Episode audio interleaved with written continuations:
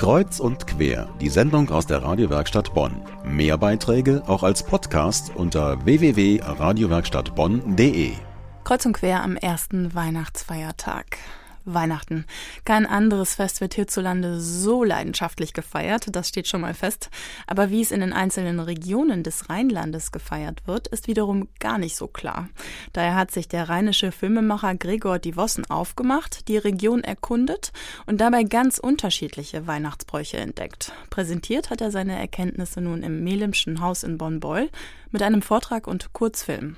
Mein Kollege Hans Jenichen hat ihm ganz aufmerksam zugehört. Ein Baum, ein ganzer Baum, mitten im Zimmer, darunter Figuren, Tiere, Geschenke. Sonderbar. Woher kommt das? Das sind vielleicht Gedanken von Menschen, die nicht damit aufgewachsen sind. Antworten rund um Weihnachten gab der Dokumentarfilmer Gregory Vossen in seinem launigen Vortrag. Zum Beispiel, wer hat das Weihnachtsdatum festgelegt? Papst Liberius, es war 354, ist also immerhin auch schon 1600 Jahre her.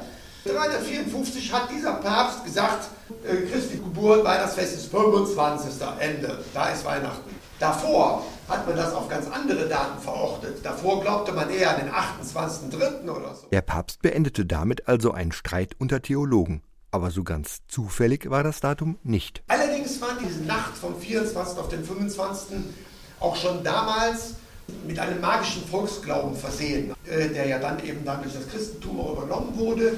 Man glaubte beispielsweise eben, aus Wasser wird Wein. Oder die Tiere beginnen zu sprechen. Tiere, Tierfiguren. Sie gehören zu jeder Krippe. Aber seit wann gibt es Krippen? Krippenspiele. Erfunden, so will es die Geschichte, hat die Krippe der heilige Franziskus. Immerhin 1223, ist also schon eine ganze Ecke her. Damals wurde diese Krippengeschichte von Erwachsenen nachgespielt. Das war die erste Krippe, eine Krippenfeier in Greccio. Greccio. Und die Idee war eine bildhafte Umsetzung. Ja, eine Bevölkerung, die nicht lesen und schreiben kann, die man ja nur durch Geschichten und durch Bilder erreichen konnte. Spätestens seit dem 17. Jahrhundert wird es auch in Bonn Krippen gegeben haben.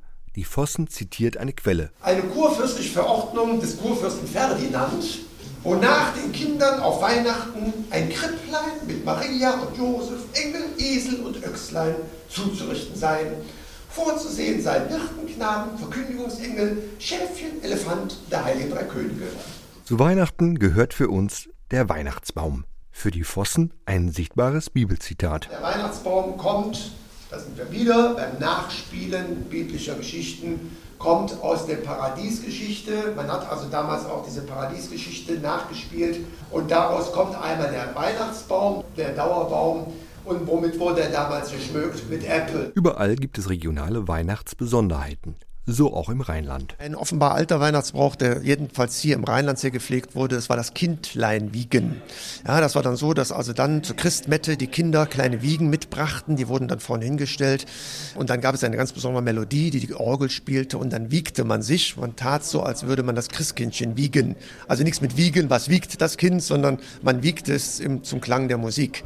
Oder man ging äh, am ersten Weihnachtstag in die Schule, dort stand auch eine Wiege, da wurden dann Bänder dran geknüpft und die Kinder nahmen dann diese Bänder und wiegten dann diese, diese Wiege, diese Krippe auch wieder zu einer Melodie hin und her. Das ist ein ganz alter Brauch. Das Schenken, auch ein sehr schöner alter Weihnachtsbrauch nicht nur im Rheinland. Beschenkt wurde und wird die ganze Schöpfung. Eine alte Tradition auf dem Land war auch, dass das Vieh etwas bekam. Ne? Da joften der Erfelströ, das wurde dann in die Scheune gelegt, ja, ein Arm voll Stroh, äh, auf Heiligabend.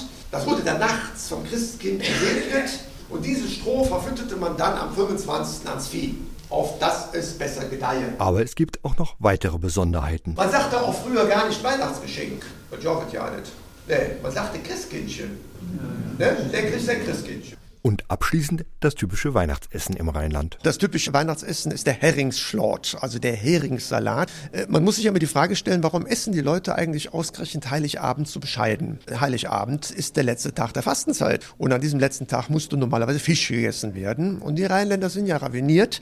Die haben dann den Heringsschlort, den Heringssalat erfunden. Und der wird hier typischerweise mit Rindfleisch gemacht. Das war ein Beitrag über den Filmemacher Gregor Divossen und seinen Erkundungen zu rheinischen Weihnachtsbräuchen.